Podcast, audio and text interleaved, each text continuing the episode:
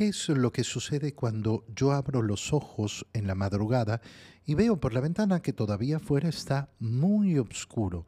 Bueno, que inmediatamente me dan ganas de seguir durmiendo porque digo, uy, todavía tengo tiempo para dormir, para descansar.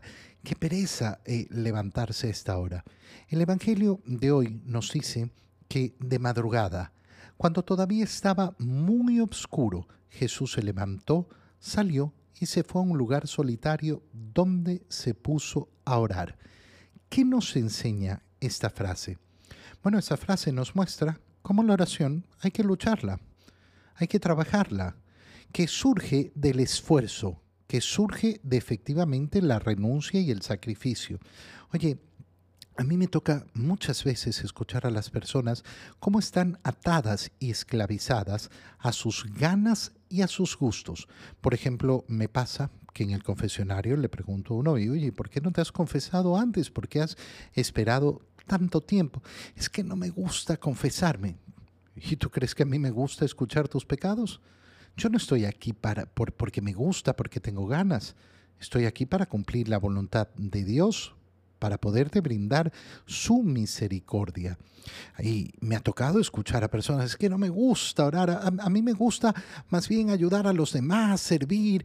Sí, el activismo eh, mm, le encanta a todo el mundo. Ten mucho cuidado, porque es una gran prisión, la prisión de vivir según los gustos y las ganas. Lo más raro es que cuando a las personas les hablas de otros esfuerzos, de otros sacrificios necesarios, lo entienden perfectamente y están de acuerdo. Eh, le dices, oye, tienes que estar en forma, anda al gimnasio y lucha y sacrifícate y suda mucho, ay sí, hay que esforzarse para tener una buena figura y para estar bien y que no sé qué. Y ahí todo está, todo está muy bien. Ahí sí vale el sacrificio, ahí sí vale el esfuerzo, ahí no importa lo que me guste y lo que tengo ganas de hacer.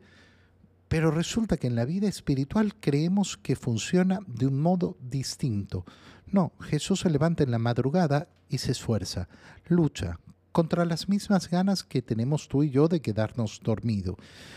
Busca un lugar solitario. ¿Qué significa? Que busca un tiempo exclusivo para Dios, porque eso es hacer oración, tener tiempo exclusivo para Dios, un tiempo en que le dices al Señor, ahora somos tú y yo, nadie más. Esto es lo más importante. Eh, me he vencido a mí mismo para dedicarte este tiempo de modo exclusivo solamente a ti.